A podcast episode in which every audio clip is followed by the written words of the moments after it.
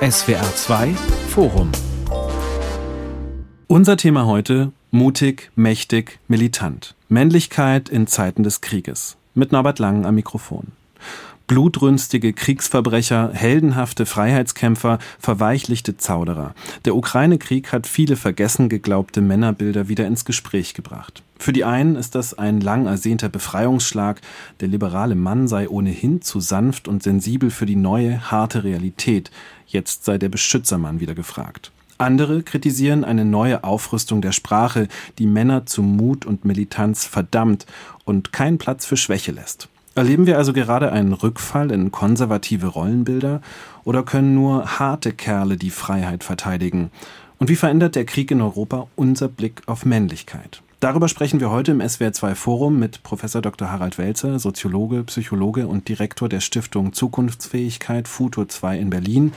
Ich begrüße auch die Sozialwissenschaftlerin Dr. Miriam Schröer-Hippel vom Deutschen Institut für Menschenrechte Berlin und Tobias Haberl, Journalist und Autor des kürzlich erschienenen Buches Der gekränkte Mann, Verteidigung eines Auslaufmodells. Tobias Haberl, Sie haben kürzlich einen Gastbeitrag im Spiegel veröffentlicht, in dem Sie sagen, der liberale Großstadtmann sei einfach zu weich für die neue Realität des Krieges. Was ist denn falsch an weichen Männern? An weichen Männern ist erstmal überhaupt nichts falsch. Also ich habe ordentlich Haue bekommen für diesen Gastbeitrag im Spiegel.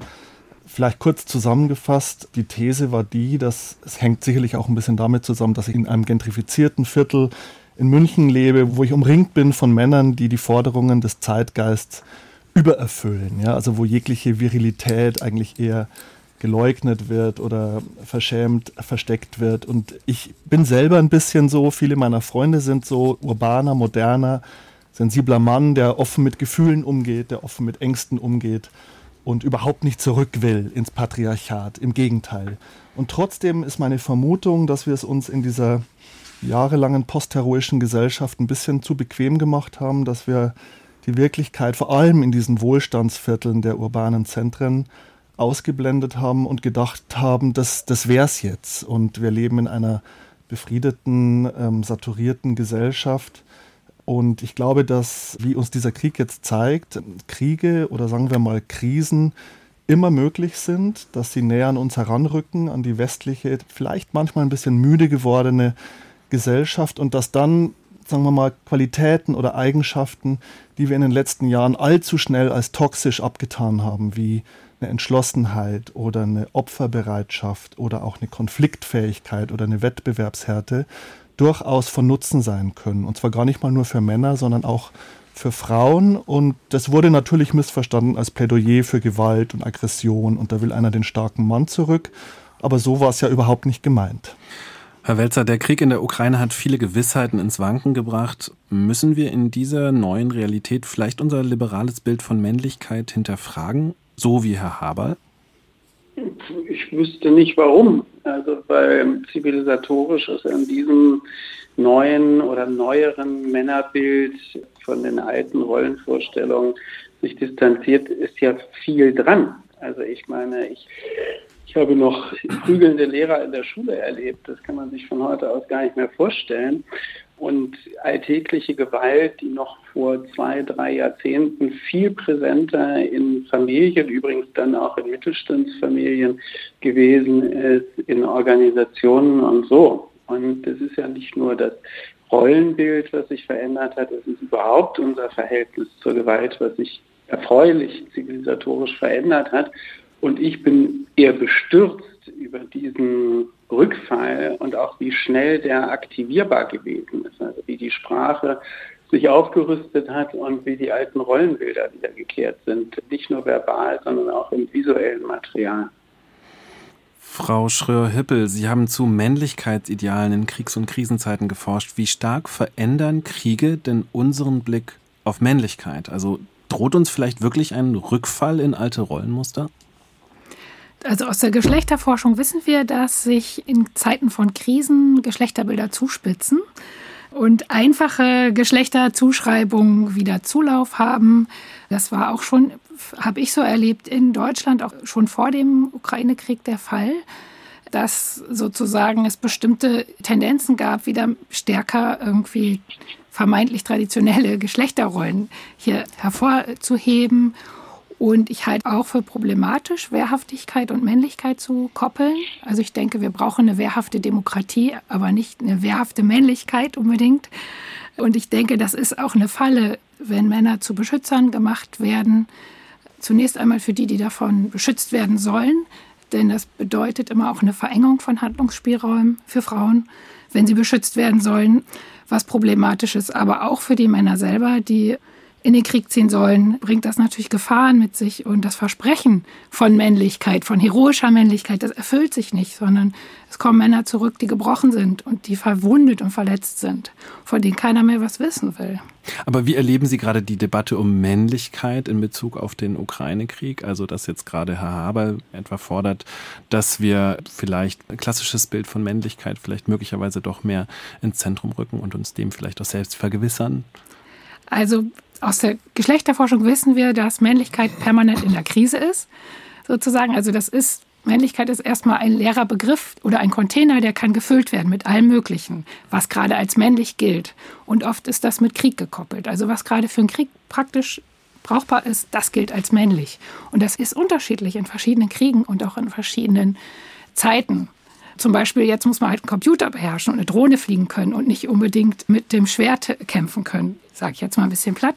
Ne, deswegen verändert sich das, was als männlich gilt. Und Männlichkeit ist eine, oder hegemoniale Männlichkeit ist eine Position in einer Hierarchie, auf einer Hühnerleiter. Und die ist umkämpft und wird immer herausgefordert und wurde immer wieder herausgefordert. Und deswegen gibt es dann eben auch so dieses Gefühl von Kränkung oder dass einem Privilegien abgesprochen werden oder eben nicht so selbstverständlich mehr zur Verfügung stehen. Und dadurch entstehen dann diese Konflikte, die, die Sie auch beschreiben, Herr Habel, in Ihrem Buch. Ne? Dieses, ja. Diese Kränkungen sozusagen. Und, Wenn man äh, Privilegien äh, gewohnt ist, fühlt sich Gleichheit wie Ungerechtigkeit an, mhm. sozusagen.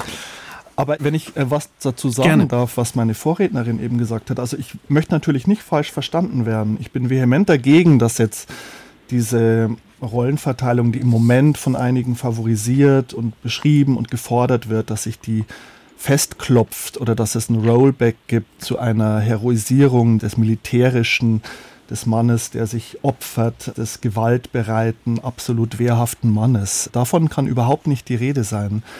Oder was ich mir wünsche und auch in diesem Spiegel-Essay und in meinem Buch versucht habe zu beschreiben, dass man nicht naiv, halbherzig oder auch verantwortungslos sein sollte und dass eine Form von Männlichkeit überhaupt von westlicher Gesellschaft in den letzten Jahren entstanden ist, die sich ein bisschen von der Wirklichkeit abgekoppelt hat und die vielen Kriege, die es gab, ja, man denkt an Libyen, Syrien, Irak, Afghanistan, schon wahrgenommen, besprochen, im Diskurs wahrgenommen hat, aber doch so getan hat, als hätte das alles gar nichts mit einem zu tun. Also wie zum Beispiel Ursula von der Leyen als Verteidigungsministerin das Militärische eigentlich kaum wahrgenommen hat, sondern vor allem unter dem Gesichtspunkt der Familienförderung ihren Job gemacht hat, wie sich die Truppe mehr und mehr aus der Zivilgesellschaft eigentlich entfernt hat. Also wenn man so in einem ICE saß und es kam ein Soldat rein, dann hatte man fast das Gefühl, dass man irgendwie sich belästigt fühlt von etwas, mit dem man gar nichts zu tun haben will. Und das fällt mir eben jetzt auch erst im Rückblick natürlich auf,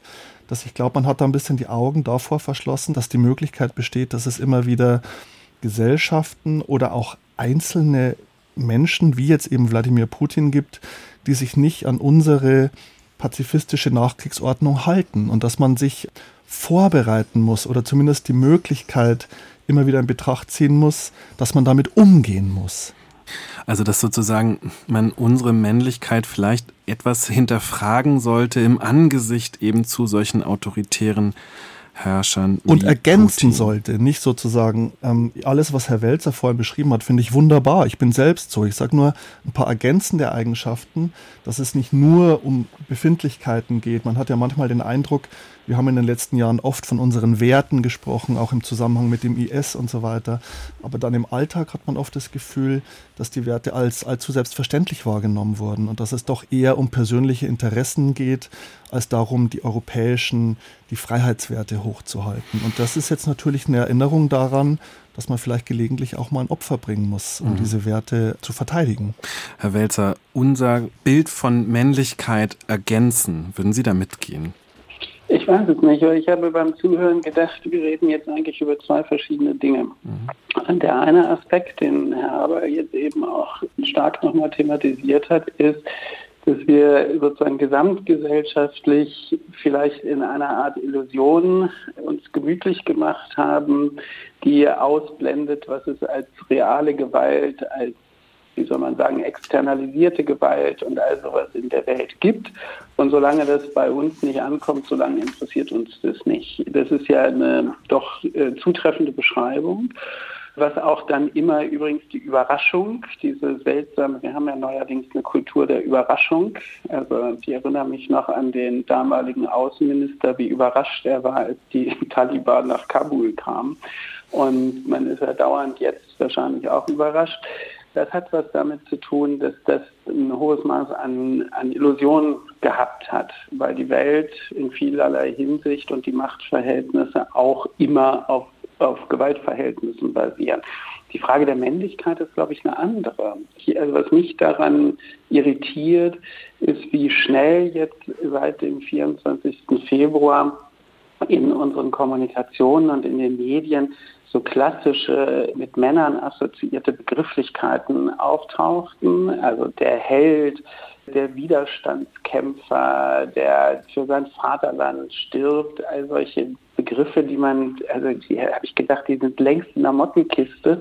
Und das Ganze dann umgekehrt, auch durch Fernsehbilder und sonst was nochmal anders untermauert, die Männer ziehen an die Front, die Frauen und die Kinder werden in die Eisenbahnwaggons gehoben und über die Grenze gebracht. Ich habe gedacht, Leute, das kann doch nicht wahr sein dass diese Rollenbilder und auch die zugehörigen Attribute innerhalb von, ja, keine Ahnung, 24 Stunden wieder so aktivierbar sind, dass noch nicht mal hier meine geneigte Kollegenschaft aus den Kulturwissenschaften, die ja nun jahrzehntelang alles dekonstruiert haben, was es irgendwie gab, da überhaupt nichts dazu sagen und das niemandem aufzufallen scheint. Und das finde ich was sehr Irritierendes also wenn sich die Situationen verändern, kommt etwas ganz anderes, offensichtlich aus tiefen Schichten hoch, äh, was man meinte, dass es weg gewesen sei, aber anscheinend war es nur gewissermaßen durch modische Diskurse überlagert.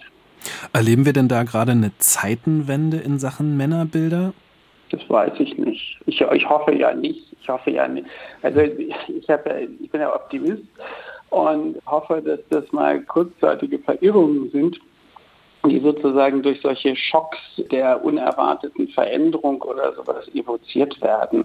Ansonsten wäre ich ja völlig verzweifelt, wenn alles das, was man äh, jahrzehntelang in irgendeiner Weise versucht hat zu erarbeiten, durch einen Angriff eines Aggressors sozusagen völlig annulliert wird. Also da wäre ich schon, na, doch mittelschwer deprimiert. Frau Schröer-Hippel, erleben wir da eine Zeitenwende gerade in Sachen Männlichkeit? Und wenn ja, ist die kurzzeitig oder vielleicht sogar nachhaltig? Also mit dem Begriff bin ich ein bisschen vorsichtig. Wende? Ähm, Zeitenwende. Ich ja. denke aber, dass es tatsächlich Tendenzen gibt einer Militarisierung von Männlichkeitsvorstellungen oder Zuspitzung von Geschlechteridealen und dass es wichtig ist, dem entgegenzustehen.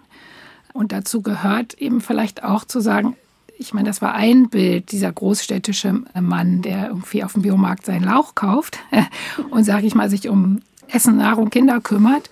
Und ich denke, das ist ja eines von vielen. Und ein Großteil der Gesellschaft hat das nicht, also diese Möglichkeiten, sein Latte Macchiato zu schlürfen, sage ich mal, sondern ist froh, über die Runden zu kommen. Und ich denke, deswegen muss man auch immer davor warnen, also das so einfach zu fordern, weil das ein billiges Versprechen ist für viele Männer, dass sie dann eine Aufwertung erfahren würden, wenn sie wieder nur entschlossener auftreten dürfen, sondern tatsächlich ist es so, dass viele Männer Probleme haben, ihren ökonomischen Status aufrechtzuerhalten. Ihre äh, viele Jobs sind weggebrochen oder sind wertlos geworden. Und dass diese Probleme, die wir haben, auch diese großen Entbehrungen, die uns sozusagen ja bevorstehen und die uns hier allen auch immer wieder genannt werden, dass sie auf uns zukommen, das wird vor allem arme Männer äh, stärker treffen. Und da wird es denen nicht viel helfen, wenn man ihnen sagt, ja, ihr könnt jetzt wieder entschlossener auftreten, dann seid ihr wieder wer. Tobias Haber, Sie haben auch, glaube ich, gar nicht jetzt ärmere Menschen im Blick gehabt, sondern Sie wollten eigentlich explizit auch so den liberalen Großstadtmann eigentlich ansprechen, oder? Naja, also in dem Buch, äh, der gekränkte Mann, kommt beides vor. Ne? Also meine Lebenswirklichkeit ist natürlich diese urbane Lebenswirklichkeit in München, Berlin, Hamburg, über die ich mich auch ein bisschen lustig mache, obwohl ich selbst Anteile davon habe. Aber natürlich gibt es auch Kränkungen, die Männer zu Recht, sagen wir mal, von sich weisen. Also Industriearbeiter, die ihre Jobs verloren haben, ehemalige Kohlearbeiter, die von Fridays for Future als Kohle-Nazis doch relativ pauschal beschimpft und entwertet werden. Also es haben nicht alle alten weißen Männer, die wirklich viel falsch gemacht haben. Trotzdem haben nicht alle alten weißen Männer diese Privilegien, die ihnen immer unterstellt werden. Und das ist ja das, was meine Vorrednerin, glaube ich, gerade meinte. Und ich sehe es auch so. Es wäre fatal, wenn diesen Männern jetzt auf einmal durch so eine Betonung des, des entschlossenen, des starken Mannes, des militärischen, des dominanten, breitbeinigen Auftretens auf einmal wieder Oberwasser bekommen. Man muss diesen Männern anders helfen bei ihren Selbstfindungs- und Ablösungsprozessen von der patriarchalen Gesellschaft. Mhm. Ich bin eigentlich bei Herrn Welzer. Ich glaube auch, dass sich diese Rollen, die wir im Moment erleben, auch die Sprache, nicht festklopfen wird auf Dauer, ähnlich wie auch bei Corona am Anfang doch stark von so einer Retraditionalisierung die Rede war, dass auf einmal die Frauen zu Hause waren, die Care-Arbeit gemacht haben, die Männer weitergearbeitet haben. Ich glaube, dass das kurzfristige Verschiebungen sind in Extremsituationen, in Krisensituationen, die sich aber dann, wenn hoffentlich eine Krise überwunden oder zumindest schwächer wird, wieder auspendeln, weil einfach so viele gesellschaftliche Faktoren begriffen haben äh, und unseren Fortschritt, den wir in den letzten Jahrzehnten gemacht haben, einfach auch wertschätzen und, und reproduzieren. Und Sie würden aber sagen, dass dieser Krieg neben seinen vor allem natürlich sehr, sehr schrecklichen Seiten äh, doch vielleicht eine kleine positive Seite hat, nämlich eine ganz, ganz kleine, nämlich dass sie uns gewissermaßen in unseren Rollenbildern einen kleinen Realitätsschock verpasst. Ja, also das klingt jetzt zynisch, wenn ich sage, das wäre ein Kollateralnutzen des Krieges. Das würde ich nicht so ausdrücken wollen. Aber ja, also vorsichtig ich glaub, dass gesagt. immer aus Negativität auch eine Positivität entstehen kann, ein Lernprozess, dass man sich gewisser Dinge bewusst wird, die man vorher vielleicht übersehen, ignoriert hat. Und äh, das sehe ich schon so. Und zwar sowohl gesamtgesellschaftlich auch eben, als auch was, was diese Männlichkeit betrifft, dass man gewisse Eigenschaften von denen man dachte, man braucht sie nicht mehr. Die braucht man auch nicht, wenn man in einer idealen Welt lebt. Wir leben aber leider nicht in einer idealen Welt. Und die sozusagen so auf Standby zu halten, das halte ich gar nicht für so verkehrt. Ich schaue Sie jetzt einfach mal an, Frau Schröhöppel. Genau, also ich möchte da widersprechen, denn ich halte das für problematisch, tatsächlich diese Entschlossenheit mit Männlichkeit zusammenzukoppeln. Und da durch solche Diskurse werden auch politische Bemühungen, die nicht eben auf diese Entschlossenheit abzielen, sondern eher auf Verhandlung und so weiter, werden dadurch entwertet.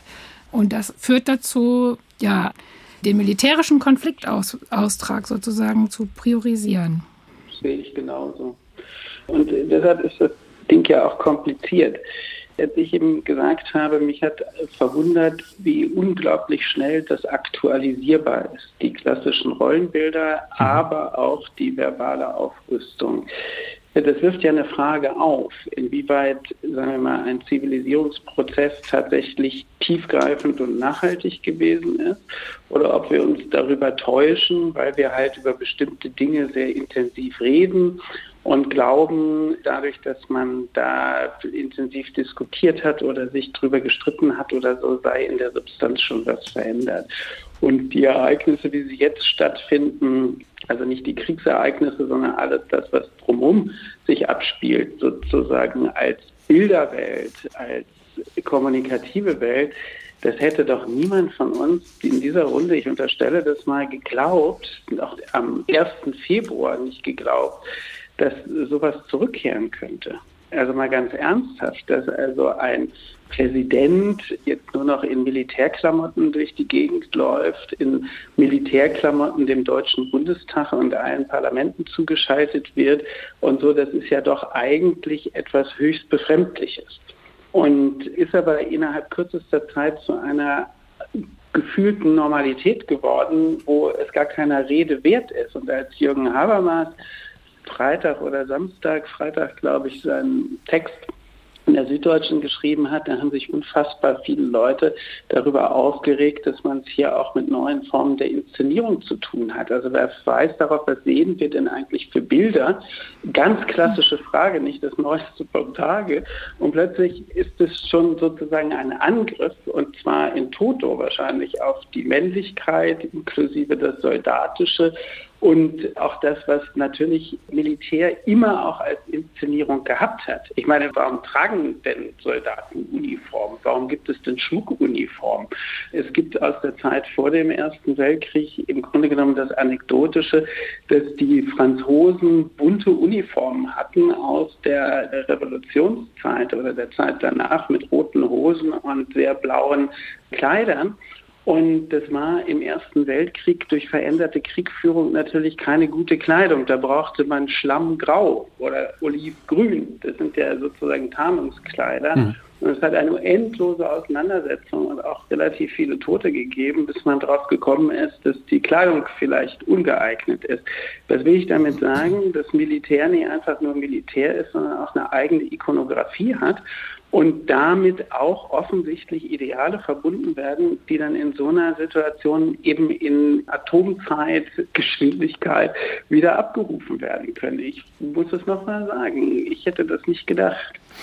Darf ich da drauf was sagen? Gerne. Interessant finde ich ja auf das, was Herr Professor Welzer eben meinte, dass derjenige, der in Militärkleidung zu uns spricht oder auf der ganzen Welt zugeschaltet wird, sozusagen der, der Warmherzige, der scheinbar Gute, der Diener des Volkes, ne, so wie seine Partei heißt, nach der TV-Sendung benannt ist. Und dass der Aggressor, der eigentlich sozusagen militärisch ein anderes Land, ein unabhängiges Land angegriffen hat, im Anzug daherkommt. Das finde ich in Bezug auf Männlichkeit eigentlich eine ganz interessante Petitesse. Ansonsten, wenn ich nochmal mich kurz verteidigen darf, was das vorhin betrifft, für mich ist Zelensky ob der ein Held ist oder nicht. Ich glaube, es gibt keine Helden, außer wir machen sie zu welchen. Ja? Mhm. Ich glaube, es ist auch gar nicht notwendig, ihn als Helden zu bezeichnen. Und wenn, dann sind die Frauen, die mit ihren Kindern fliehen, genauso Heldinnen. Ne? Weil das ist ja nur vordergründig äh, so, dass das eine leichte Aufgabe wäre, das Zuhause zu verlassen, sich auf eine unsichere Reise zu begeben, Verantwortung zu übernehmen.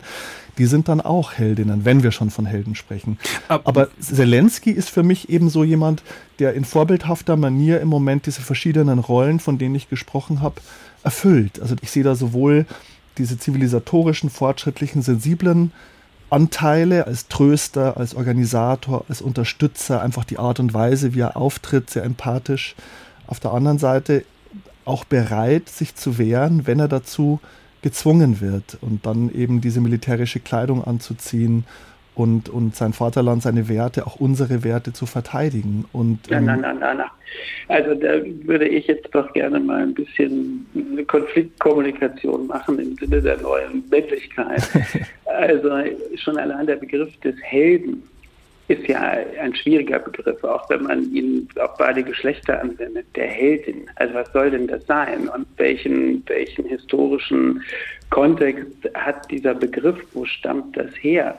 Und das, was Sie eben über Zelensky beschrieben haben, da sind viele Attribute dabei, wo ich denke, nein, das passt doch nicht zu einem zivilisatorischen Modell, was man gerade in der Zeit nach dem Zweiten Weltkrieg unter vielen Auseinandersetzungen, Konflikten mühsam entwickelt hat. Und das ist mir zu, wie soll ich sagen, also mir ist das unheimlich, dass das einfach so geht. Und ich erinnere mich zum Beispiel an bestimmte Phasen im Syrienkrieg, wo die Bundesrepublik auch die kurdischen Peschmerga unterstützt hat.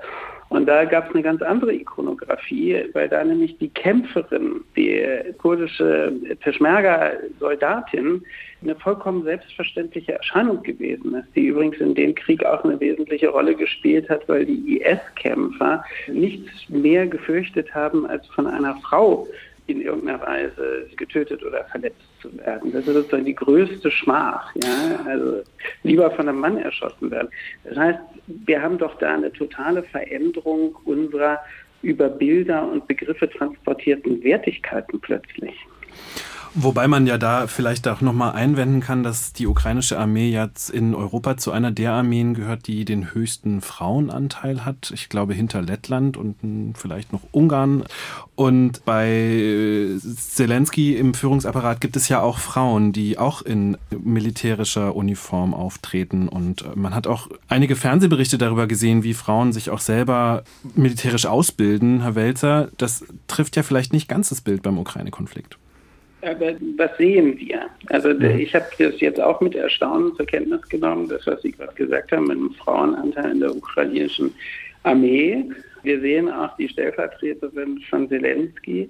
Aber das, was man in den Fernsehbildern sieht, war exakt sozusagen die Reproduktion der klassischen Rollenaufteilung. Ist doch interessant, dann hat das was damit zu tun, was machen die Bildredaktionen, ja, das äh, was wird da ausgewählt. Ja. Und das macht es ja beinahe noch schlimmer, ja. wenn es noch nicht mal der Empirie entspricht. Also ich denke auch, ne, dass wir da ganz doll aufpassen müssen, was wir sehen ist sozusagen ja immer auch eine transportierte Wirklichkeit, die uns auf eine bestimmte Weise beeinflussen soll.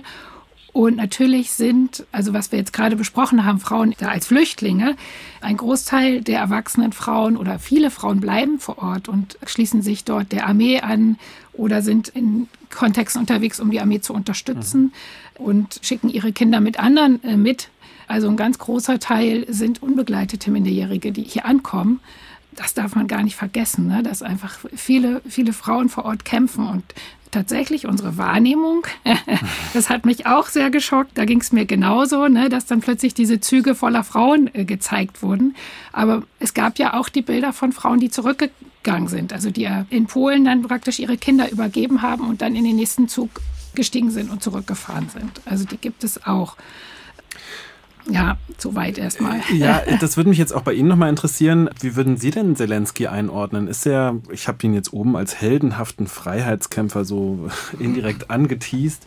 Wie würden Sie ihn sehen? Ist er ein liberaler Held? Fragezeichen. Was ist er für eine Männerfigur in diesem Kontext, in diesem Krieg? Ich würde mich da total draus zurückziehen. Ich denke, dass ja. Zelensky sehr gut ist zu mobilisieren. Er mobilisiert die ganze Welt sozusagen, um auf der Seite der Ukraine mitzukämpfen oder die Ukraine zu unterstützen. Und man muss immer bedenken, bei allen Bildern, die wir hier präsentiert bekommen, dass Krieg immer eine Inszenierung ist und immer auch ein Medienkrieg. Und dieser Krieg noch mal viel verstärkter als frühere Kriege.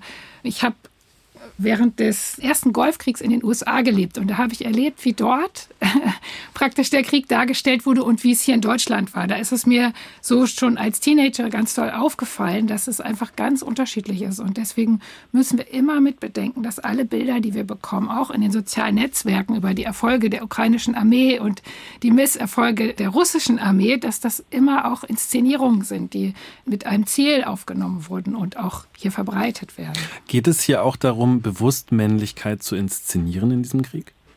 Würden Sie das sagen? Ja, Männlichkeit auch, aber also jetzt vor allem natürlich das, das nationale Interesse, das ukrainische, die, äh, seine Grenzen zu verteidigen ne, und Unterstützung zu generieren. Und auch, denke ich mal, ist das Ziel vor Ort praktisch den Kampfgeist aufrechtzuerhalten. Und ich denke, das ist das, was Zelensky macht.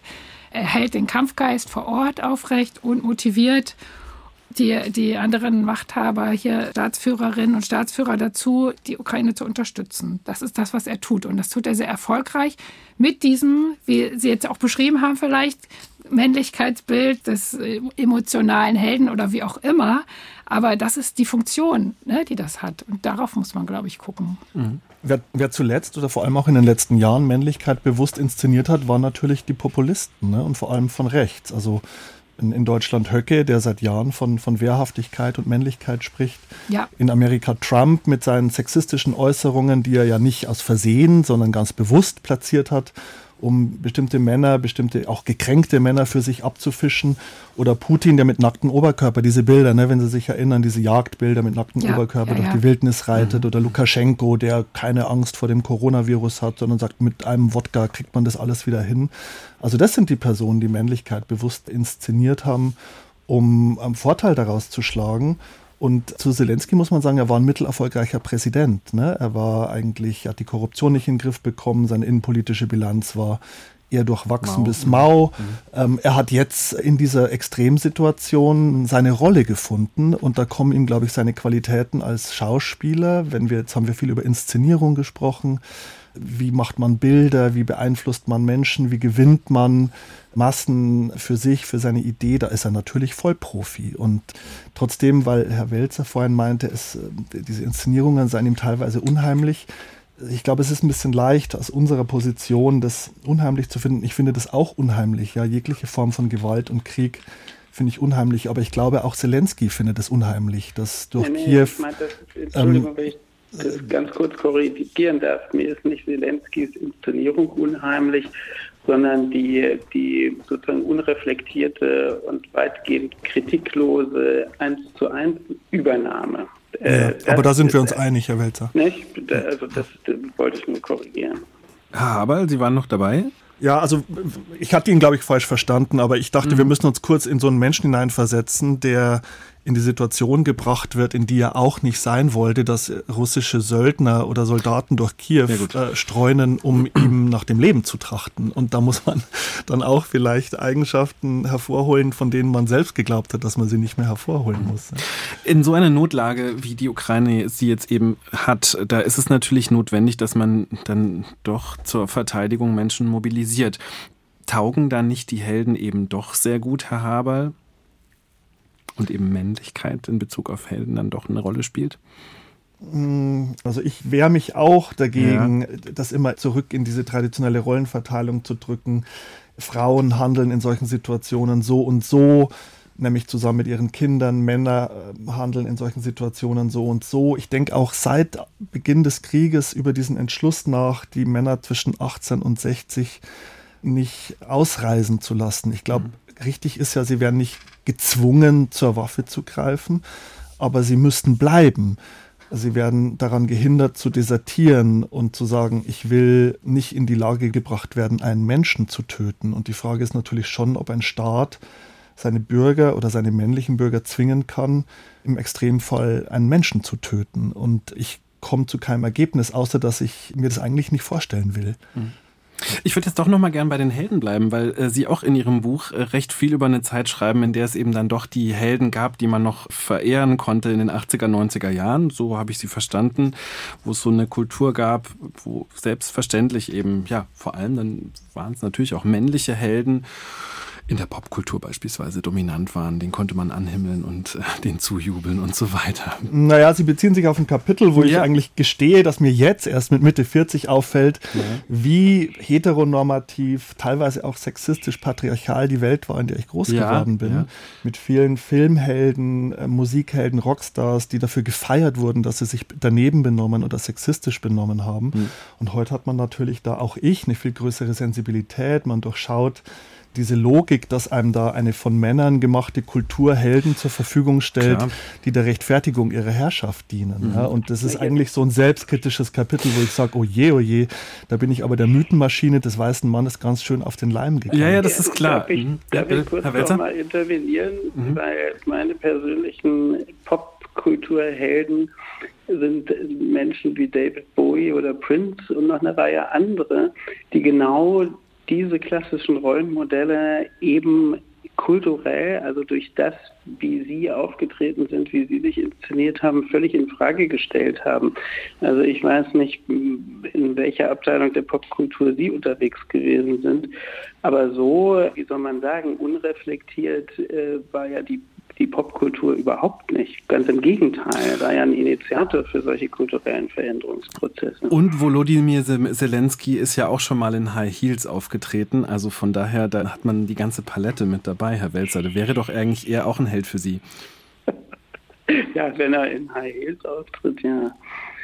Aber ich muss gestehen, Herr Welzer, äh, David Bowie, äh, ich bin auch ein großer Fan, aber das kam erst ein paar Jahre später bei mir. Also aufgrund einer Jugend und Kindheit auf dem Lande, relativ provinziell und behütet, wurde ich da auch durch meinen Vater, der wahrscheinlich durchaus auch ähm, eine Art von sanfter Patriarch war in unserer Familie, durchaus mit männlichen Idolen, ähm, auch vor allem was Filme betrifft, konfrontiert. Und erst heute im Rückblick fällt mir das auf und dass natürlich auch diese männlichen Idole, die großen Filmstars des 20. Jahrhunderts, die Rollen als auch teilweise die Akteure selbst immer schon Sinnbilder für Männlichkeit in der Krise waren.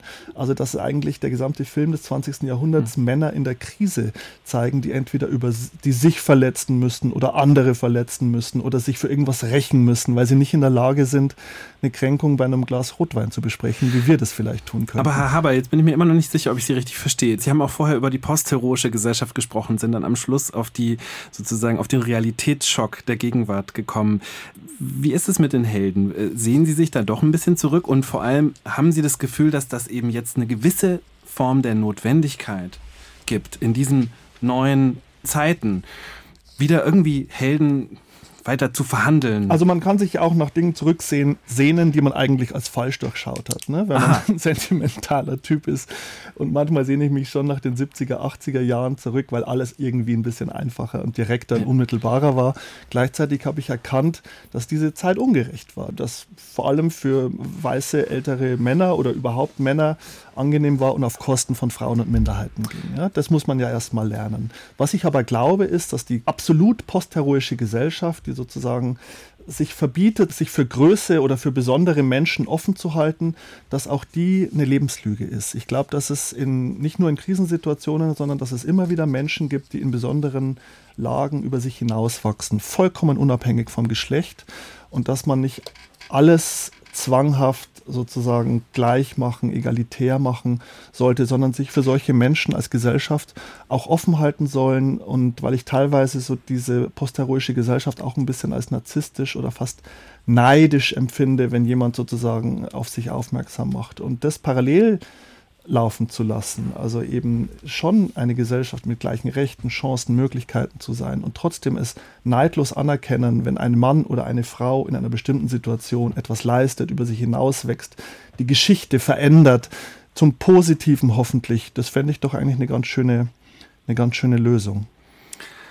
Frau Schröhöppel, gibt es bei den Männern hier in Deutschland möglicherweise so eine Art Sehnsucht nach einem neuen Heroismus, neuem Heldentum, vielleicht auch einem neuen männlichen Heldentum? Also Sie haben ja vorhin gefragt, funktioniert die Mobilisierung von Männlichkeit? Ich würde sagen, mhm. ja, die funktioniert. Mhm. Die funktioniert in der rechtsextremen, rechtsextremen Lebenswelten, Online-Lebenswelten sehr, sehr gut. Okay. Ähm, Recht klar. Ist ein Problem. Und ich denke, so diese postheroische Gesellschaft oder diese egalitäre, konfliktfreie ja. Gesellschaft ist eine Illusion, die gibt es nicht und die hat es auch nicht gegeben sondern es gibt krasse Verwerfungen. Zum Beispiel Rassismus ist eine davon, ja, dass wir als weiße Menschen Privilegien genießen, äh, die andere Menschen nicht haben und dass wir hier sagen, beim Glas Rotwein äh, sind wir konfliktscheu. Ja, dieses Gewaltverhältnis, Rassismus, das wird ausgetragen. Das betrifft viele Menschen gewaltsam und deswegen hat es auch diese gewaltfreie Gesellschaft nicht gegeben. Also, sondern diese Gewaltstrukturen sind da sind auch da gewesen. So, deswegen wehre ich mich so ein bisschen gegen so eine Annahme, dass es eine postheroische Gesellschaft gab, in der Konflikte nicht ausgetragen wurden. Und jetzt kommt der Schock und ja. dadurch ist, ähm, aber es hat sich ja doch was getan. Also, ja. Oder? Aber Gewaltverhältnisse haben wir trotzdem und hatten wir auch die ganze Zeit. So, und die sind vielleicht ignoriert worden, auch von oder werden auch ignoriert von Menschen, von uns, die wir solche Privilegien genießen und uns das leisten können. Aber ich denke, ein Großteil der Menschen in Deutschland sieht diese Gewaltverhältnisse. Ja. Herr Welzer, helfen Sie uns mal weiter. Wie ist es mit dem Heldentum der Männlichkeit und uns in der Gegenwart? Gibt es da so ein Bedürfnis danach und wie weit rein geht es so in die Gesellschaft? Ja, da muss ich mich dann wiederholen. Also das Gerne. Bedürfnis, das Bedürfnis scheint es zu geben, sonst wären diese Bilder und diese Begriffe nicht so schnell aktivierbar. Vielleicht ist man ja auch immer dazu geneigt, auf die falschen Phänomene zu gucken. Ich bin nun kein keiner, der irgendwie Ballerspiele und Computerspiele oder sowas groß zur Kenntnis nimmt oder viele Filme anguckt, die möglicherweise eine hohe Zahl von Zuschauern haben und sowas. Aber natürlich ist in diesen Alltagskulturprodukten sind natürlich viele Rollenmodelle immer konstant aufrechterhalten. Übrigens natürlich auch das Bild des Helden, der auch gewalttätig ist. Sonst mhm. würden die Ballerspiele ja nicht funktionieren. Ja, also da ist sozusagen eine Tiefenschicht die ganze Zeit präsent, die offensichtlich von den, sagen wir mal, etwas akademischen Diskursen überhaupt nicht tangiert ist. Und die wird dann wirksam, wenn die Verhältnisse sich verändern. So würde ich das betrachten. Ich würde aber gleichwohl jetzt mal aus einer normativen Perspektive eigentlich finden, dass das furchtbar ist, weil ich habe es schon für Zivilisierungsfortschritt gehalten, wenn eben Gewalt immer weiter aus den Verhältnissen zwischen den Menschen weggedrängt wird. Was wir jetzt auch sehen, ist natürlich, stimme ich ja den beiden anderen auch zu, dass das natürlich insofern auch eine Fehlwahrnehmung gewesen ist, weil wir leben natürlich auch von exportierter Gewalt, von externalisierter Gewalt oder von Nichtkenntnisnahme dessen, was unsere Formen von Produktion anderswo gewaltförmig anrichten. Das ist ja ein ganz großes Feld. Ja. Insofern ist so eine Diskussion, wie wir sie jetzt führen, vielleicht auch selbstaufklärerisch. Das ist schon wichtig, sich darüber Rechenschaft abzulegen. Aber man darf das, glaube ich, nicht damit verwechseln. Also ich würde es überhaupt nicht für wünschenswert halten, wenn unser Gott sei Dank etwas fragil gewordenes Männlichkeitsbild und Geschlechtsrollenbild wenn das jetzt durch irgendwas ergänzt wird. Ich bin froh, dass da, sagen wir mal, allerhand ins Wanken gekommen ist über die letzten Jahre und Jahrzehnte.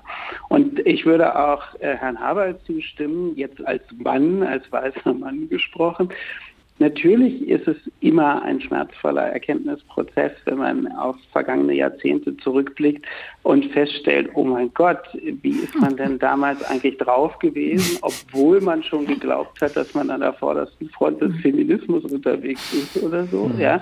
Aber gut, kulturelle Muster sind natürlich auch sehr tiefenwirksam und dementsprechend dauert es sehr lange, bis die wirklich völlig verändert sind.